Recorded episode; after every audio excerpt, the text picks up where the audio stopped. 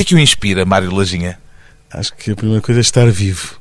Com isto o que eu quero dizer é que acho que é a vida que me inspira a percebermos daquilo que nos rodeia.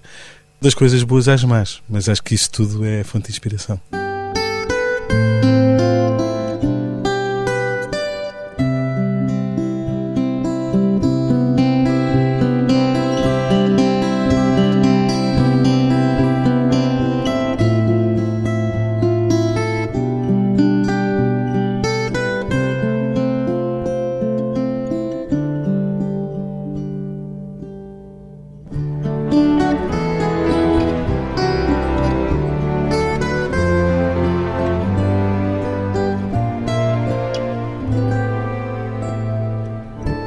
Mário Lajinha, 53 anos, pianista e compositor, tem mais prazer a compor ou a tocar, Mário Lajinha? acho que tenho. Acho que se complementam de uma forma. Ou seja, eu não estou a querer ser politicamente correto. Está a fugir à pergunta. Não, não, não, não, não. Estou a ser. Truque político. Não, não, estou a ser muito objetivo e sincero. Eu tenho a felicidade de fazer as duas coisas e acho que me realizo muito a ser intérprete daquilo que eu escrevo. E acho que isso é a coisa que mais me realiza. Então vamos ver se, indo por este caminho, eu consigo tirar qualquer coisa mais. Pode-se dizer que compor passa mais pela razão e tocar passa mais pela emoção? Ou isto é demasiado simplista? Não é ser simplista, só que eu não concordo. Acho que composição, claro que passa pela razão, mas passa imensíssimo pela emoção. Acho que aquilo que me leva a compor, por um lado, é a intuição que eu acho que tenho para compor e outra coisa é querer compor. Mas há uma diferença essencial, é que no palco não se pode voltar atrás e na composição pode, pode apagar o que já fez Exato. e refazer. Aí a razão tem um papel importante. Ok. okay. Um ponto para mim. Um ponto. há um igual.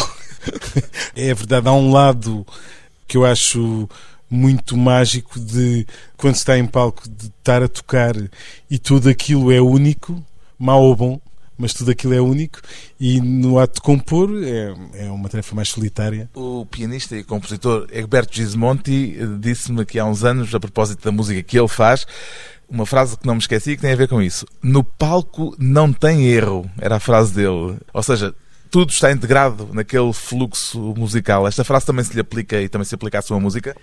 Quer dizer, eu percebo, eu, eu tenho a presunção de achar que percebo exatamente o que ele quer dizer. Agora, eu às vezes tenho erro. Mas... O erro não é integrado imediatamente para deixar não, de ser erro no momento sim, seguinte? Sim, sim, não. O que eu acho é que há uma. E isso, isso também eu acho que é maravilhoso, que é no ato de se fazer música, quando a música tem espaço para o improviso e para muitos fatores que não estão pré-estipulados, eu acho que mesmo quando fazemos um erro, podemos integrá-lo na história daquilo que estamos a fazer. Foi também assim que entendi a frase do Egberto Gismonti e imagino que isto será uma história mais ou menos comum aos músicos de jazz em geral, ou seja, aos músicos que trabalham com a improvisação, melhor dizendo. Sim, acho que sim. Aliás, é uma coisa dita muito entre nós músicos no jazz que quando tocamos uma nota mal, melhor é tocá-la muitas vezes para convencer as pessoas que era mesmo aquilo que nós queríamos.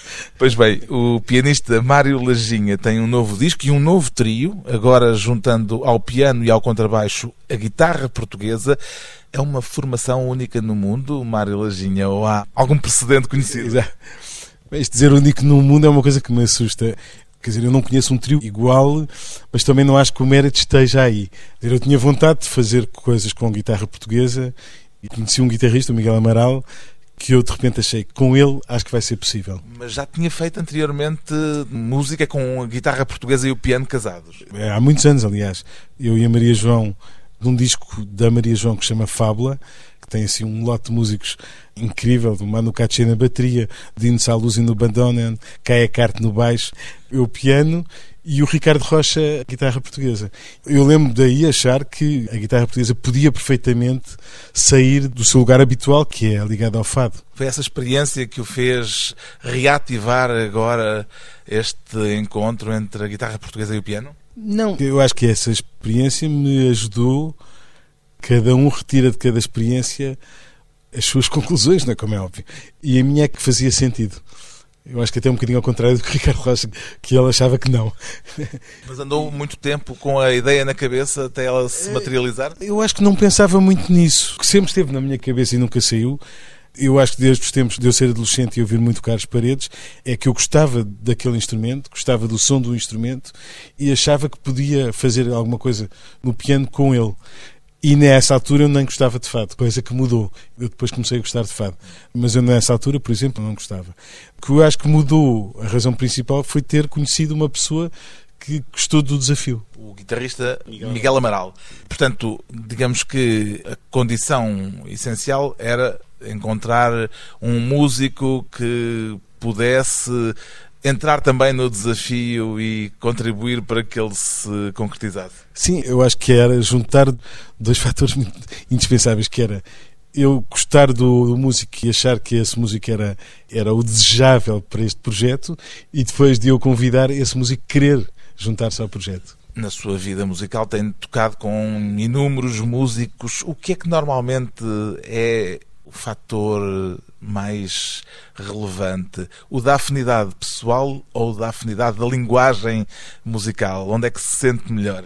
Eu acho que durante muito tempo, eu acho que isso é um bocado transversal aos músicos, é que a música deve ser tratada com uma tal dignidade que isso é se calhar o primeiro elemento, é eu tenho que respeitar como músico, acima de tudo. Mesmo que não haja uma grande afinidade pessoal. Pronto, isso era agora o passo seguinte, é que depois, aos poucos, fui descobrindo que não estava disposto a estar com alguém que eu não gostasse, enquanto pessoa, que não sentia simpatia pessoal, em nome da música, mesmo em nome da, da, música. E portanto o que eu comecei a fazer foi, para além de ter grande admiração pelo músico, preciso de sentir que tenho empatia com ele, gostar dele como pessoa. E, portanto, a partir de certa altura, acho que passei a só fazer isso. Até aqui o seu trio tinha sido sempre dentro dos moldes clássicos do jazz, o trio piano, contrabaixo, bateria. Sentiu que agora podia prescindir em parte do elemento rítmico? Na realidade não é bem isso, porque eu, o outro trio continua a existir. O que eu acho é que podia e queria experimentar uma outra coisa e neste universo achei que podia fazer um projeto que não tivesse o elemento rítmico. Sendo que, quer dizer, o piano é rítmico, tudo é rítmico, não é? Mas sim, o instrumento que normalmente é o, é o suporte rítmico em muitos agrupamentos, eu achei que podia experimentar sem. E ao fazer isso, eu acho que aproximava um bocadinho o universo ou introduzia também um elemento que era assumir mais a influência da música de câmara. Que eu acho que às vezes este trio soa um bocadinho a música de câmara. A que terra seca é que se refere o título do disco? a terra seca, por norma, são zonas pouco habitadas, porque são difíceis de habitar. São áridas? São áridas. Onde não há vegetação ou há pouca vegetação? Ou, ou, ou há pouca. E normalmente tem que haver um esforço para se tornarem habitáveis. Eu achei a analogia muito atraente. Achei que este trio era mais difícil de cultivar, era uma terra mais seca não. do que outras formações? Não, o que eu imaginei foi tão simples quanto isto. É que nós, em termos musicais, estávamos a ir para uma zona pouco habitada. Era mais isto. E só isto. Há muito pouca coisa com estes instrumentos. Portanto, o meu ponto de partida não é que nunca ninguém fez, nunca ninguém. que eu acho que. É para o Guinness. Não, nós estamos aqui para o Guinness, exatamente. Mas era sentir que estávamos numa zona pouco habitada atraentemente pouco habitada, que eu acho que acontece muito com terras secas. Ainda agora estive em Cabo Verde e olho muitas vezes para aquele lado árido e penso que construir ali, criar ali fertilidade é atraente. Vamos chamar a essa analogia, por isso chamei Terra Seca. Ficou Terra Seca. Ficamos, antes de um breve intervalo, com o tema que dá nome ao disco, Terra Seca, Miguel Amaral na guitarra portuguesa, Bernardo Moreira no contrabaixo, ao piano Mário Lajinha.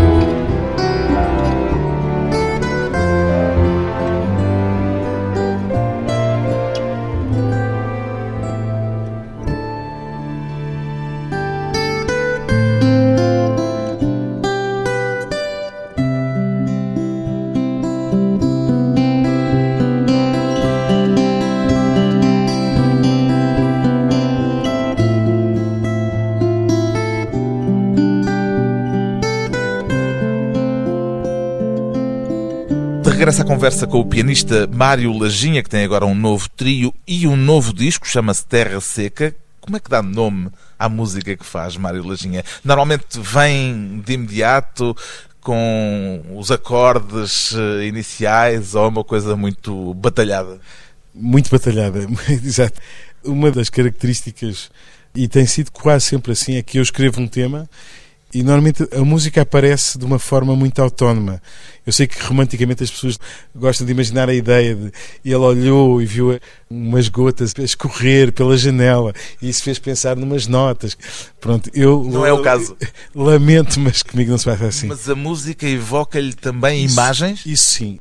E é o que tem acontecido de maneira geral quando os temas estão feitos começa a imaginar coisas com eles. Ou seja, não são as imagens que o levam à música, é a música que o leva a certas imagens. Exatamente. E com este aconteceu isso. Aliás, acho que esteve no concerto. Na Cultura Gesto, na primeira apresentação, os temas ainda eram números, não tinham nomes. E pronto, isso foi a terceira vez que isso aconteceu, que é eu faço música para um projeto e aquilo que eu começo é uma espécie de Opus 1, Opus 2, Opus 3, mas no meu caso, como era na Cultura Gesto, era Cultura Gesto 1, Cultura Gesto 2, 3, 4, 5, 6, 7. E depois, aos poucos, aquela música começa a me enfocar imagens e então, aos poucos, começa a dar nomes.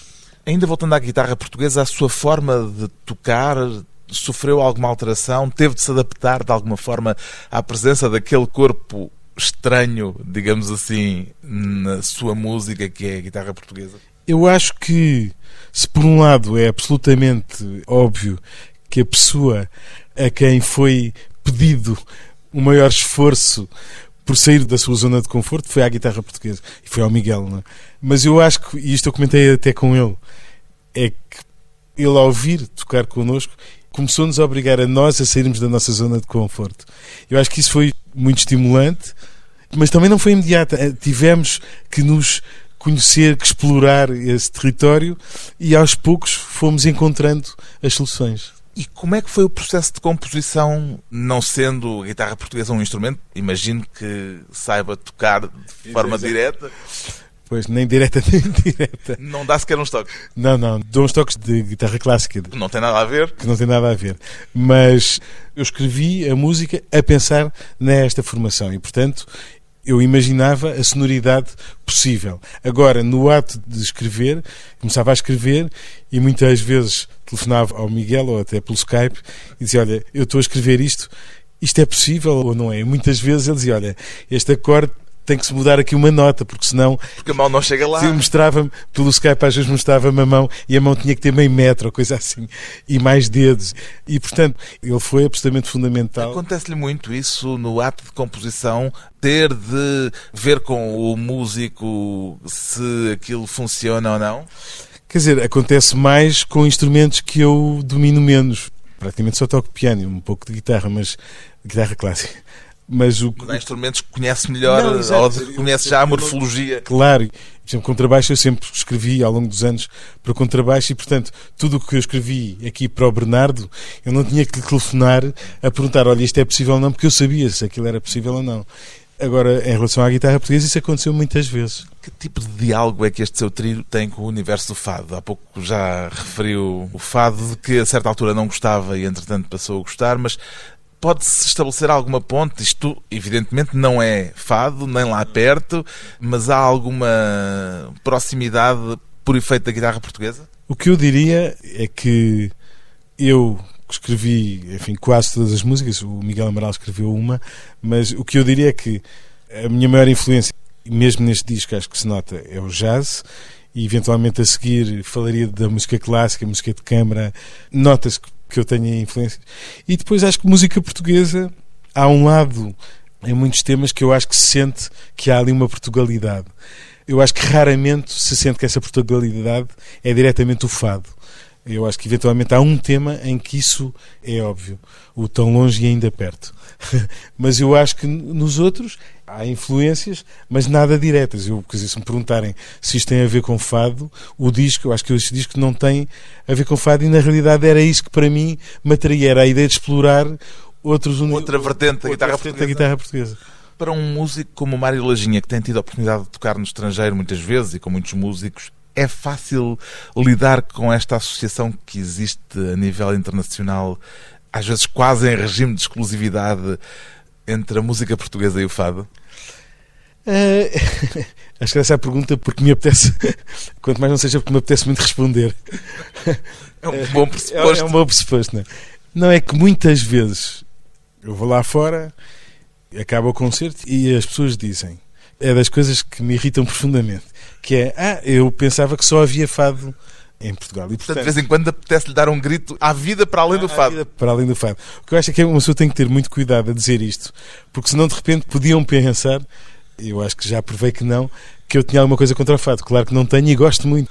Mas o que eu acho é que uma das coisas que eu me apetece dizer muitas vezes, e sempre que posso digo, é Portugal, apesar de pequeno e apesar de uma população pequena, tem, para além daquela música, que é um bocado a imagem de marca e a nossa bandeira é, em outros é, patrimónios imateriais. É, é um país onde há música clássica de qualidade, jazz de qualidade, rock de qualidade, pop de qualidade, música popular. Quer dizer, nós somos um país, muito, e eu acho mesmo isto, acho que somos musicalmente muito ricos, e portanto o que eu me apetece é, é dizer, é dizer sempre que posso às pessoas nós temos muita coisa, conheçam tudo. Há algum género musical de que não goste de todo, Mário Lajinha?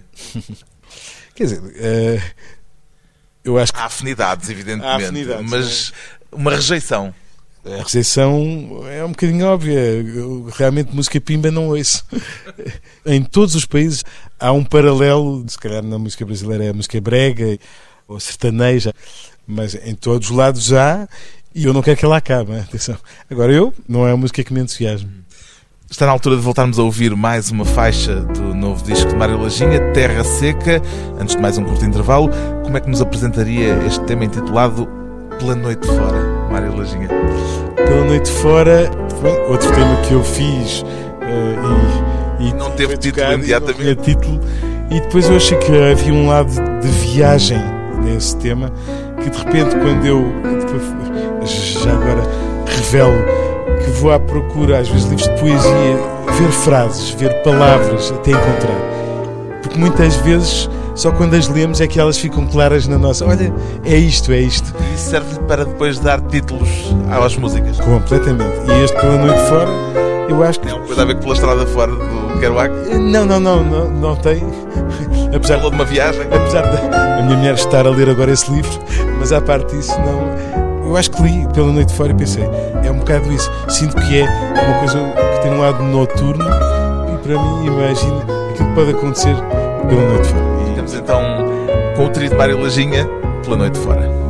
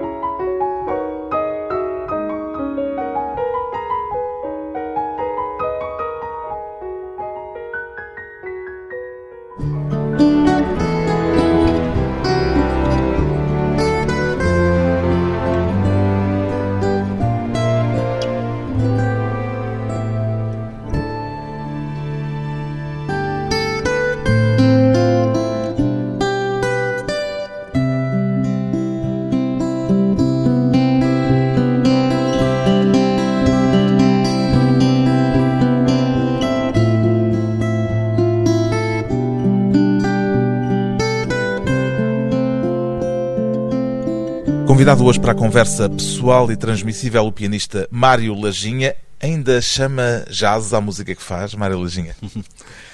Eu, eu tento não chamar nada, que é para não. Se não me obrigarem, eu não falo disso. O que eu costumo dizer, e também não é para ser politicamente correto, é que eu acho que a minha música está mais perto do jazz do que outra coisa qualquer. Mas também dizer ou esconder que há outras influências óbvias, claro que não escondo, nem, nem seria possível, uhum. e acho que há, há outras influências. Mas eu acho que apesar de tudo, está mais perto do jazz do que outra coisa qualquer. Este seu novo disco é dedicado à memória de Bernardo Sassetti, com quem tocou muitas vezes, aliás, num trio de muito sucesso, que também incluía o Pedro Burmester. O que é que o levou a fazer esta dedicatória? Foi uma homenagem? Foi uma memória? Foi uma afinidade especial? Acho que a ideia de homenagem e de memória são as que me ocorrem mais fortes. Eu toquei muito com o Bernardo, ouvi muito o Bernardo sem ser comigo, trio, a solo, sempre foi uma presença muito. É daquelas pessoas que são inspiradoras e, portanto, acho que quando gostamos muito de uma pessoa, não só como ser humano, como pela música que faz, era o caso, acho que é a primeira vez que tive que me confrontar com uma perda tão grande, uma ausência que eu parece que não estava preparado para ela. Está a assimilar a ausência. Estou a assimilar a ausência. E de alguma forma, por eu sentir tanto essa falta, acho que que ainda agora fico um bocado com isso quando falo dele. Mas hum, acho que de alguma forma o que faço tem sempre algo de homenagem para ele. Pronto, e acho que é isso. Diria que as vossas influências eram as mesmas? São da mesma escola musical? Eh, quer dizer, eu acho que tínhamos muitos pontos em comum mas acho que nem todas as influências eram as mesmas. Aliás, uma das coisas que me dava muito prazer era as nossas diferenças e acho que por isso nos divertíamos tanto a tocar juntos e acho que essas nossas diferenças nos aproximavam. Continua a identificar como a sua influência primordial o Keith Jarrett? Sim. Sim, acho que foi o músico que me fez voltar a tocar piano. Eu comecei a tocar muito cedo, depois deixei e tal, e quando voltei foi porque eu vi alguém eu digo alguém porque na altura não sabia quem era, a tocar piano na televisão e aquilo foi uma verdadeira epifania para mim. Em que circunstâncias é que uma influência musical, uma epifania, num caso tão especial como foi esse, pode vir a tornar-se um fardo? Alguma vez sentiu que aquilo podia ser eh, um empecilho? Não um empecilho, mas uh, enfim, a dada altura tive a sorte de ter músicos muito bons e muito honestos que me disseram tocas muito bem, mas tens que, tens que perder essa quer dizer, essa nuvem tem que deixar de pairar aí foi chamar uma atenção para essa coisa muito óbvia que é, ninguém quer ouvir a imitação, as pessoas querem ouvir o original. E portanto, nem que eu se fosse possível, que não é mas se fosse possível, se eu conseguisse tocar como ele volto a dizer, é completamente impossível por mais que eu procurasse e tentasse, mas se eu conseguisse tocar como ele, eu acho que teria menos trabalho, menos convites para tocar do que. A cópia não tem tanto valor artístico como, é como o original. Como é óbvio. Portanto, depois percebi também quando tentei ir buscar influências em outros lados e fiz até um projeto com a Maria João que tinha a ver com as culturas do Índico, que foi uma encomenda e fomos à Índia e andei a ouvir muito música indiana, reparei que sempre que eu mudava, que eu ia buscar outras influências, as pessoas me vinham dizer, isso é tão teu, e aquilo para mim foi assim uma espécie de descoberta. Sempre que eu ia buscar influências de outros lados, eu tornava-me mais pessoal. Parece paradoxal. É, parece paradoxal, mas, mas isso foi importante, acho. Que conselho é que daria hoje a um jovem pianista? É, quer dizer, acho que não consigo dar melhores conselhos do que muitos outros colegas meus. Não é? Isto que eu acabei de falar, se calhar é um deles. É fundamental, não há como dar a volta a isso. Para se aprender a tocar, uma pessoa tem que imitar. No jazz temos que ouvir os, os, grandes pianistas, os grandes músicos, perceber como é que eles fazem, como é que se toca por cima daqueles acordes. Tirava tá. solos de pianistas para depois os reproduzir? Sim, sim, sim. Tirava solos. Por exemplo, há bocado falámos no Gismonti, eu lembro da autora havia um ritmo que o Gismonti fazia que eu ficava doente a ouvir aquilo e não descansei enquanto não consegui tirar. Mas o começa por imitar. E depois há um dia em que já estudámos este, aquele, aquele e aquele. E de repente, o que é mesmo importante é agora vamos lá descobrir quem sou eu. Porque eu acho que há sempre um dia em que a música fica realmente especial quando tem um, um bocado da nossa cara. E isso seria, digamos, o primeiro conselho. A crise está a fazer-se sentir na música, Mário Lajinha? Eu acho que a crise está a fazer sentir muito na música de todas as maneiras. Eu acho que ainda sou um privilegiado que vai tendo trabalho e não é que não se sinta, mas tem trabalho. Mas acho que há músicos, então, das novas gerações que são incríveis e que de repente parece que deixou de haver espaço porque não há convites, há menos festivais, as câmaras não têm dinheiro e eram, se calhar, as primeiras contratadoras. Uhum. Portanto, logo por esse lado, e esse lado é fortíssimo, é uma das maneiras que a crise se faz sentir. A outra é que é muito duro olhar e ver muita gente a sofrer.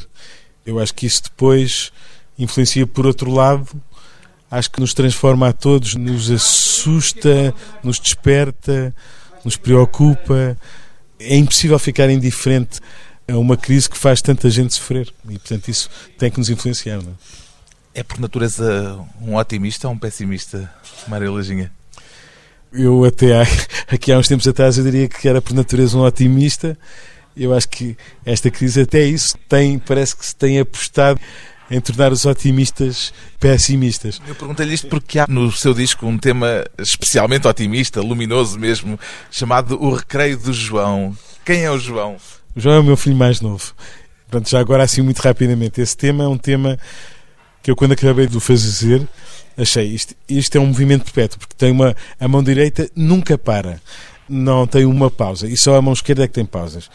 Eu ouvi muito o movimento perpétuo do Carlos Paredes e pensei logo que não, não ia ter a, a, a veleidade de chamar movimento perpétuo, mas depois pensei que o que eu tinha mais próximo de mim, que se assemelhasse a movimento perpétuo, era, era o João, e aquela energia, aquela força que eu acho que nos aproximam tanto da felicidade, não é?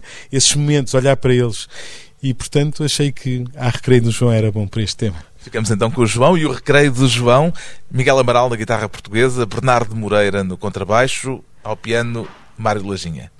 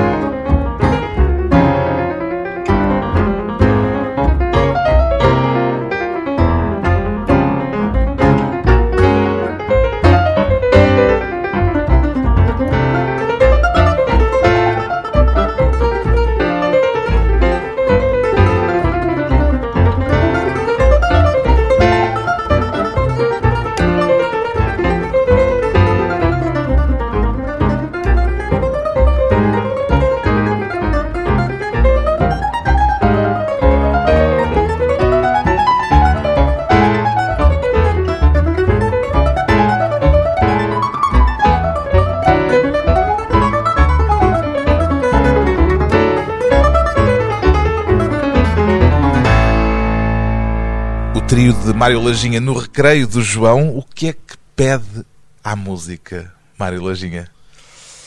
Ah, eu, por acaso, acho que só peço à música que continue a existir. O que eu acho que não está em causa, diga-se de passagem.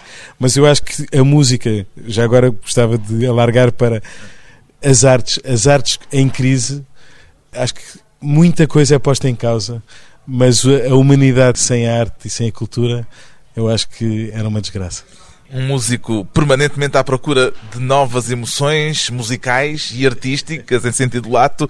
O disco mais recente do trio de Mário Lajinha chama-se Terra Seca.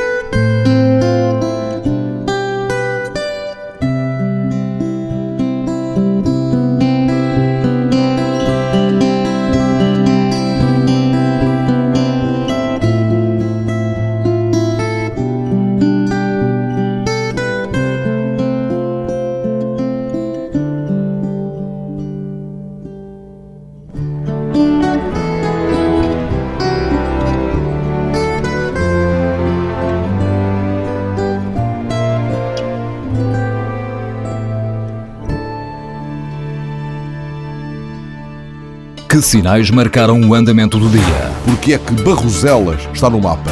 É o metal, senhores. É o metal. Que decidiram os ministros que não mandam? O país é que tem constitucional? Sim, o governo, toda a gente tem Se vem aí um aumento de impostos? Com certeza, acho que vem. É a única coisa que é constitucional. É, sim, certo. Mas, Aumentar impostos é inequivocamente constitucional. Mas também é a única coisa que o governo sabe fazer. Hum?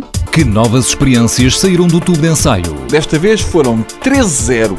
Até o Busto da República votou contra. Foi um gangbang do Tribunal Constitucional no governo. Os programas da TSF estão disponíveis em podcast logo após a transmissão. Hum? Para escutar o que quer, quando e quantas vezes quiser. Está aqui uma boa notícia. Subscrição gratuita em tsf.pt/podcast. Tudo o que se passa, passa na TSF.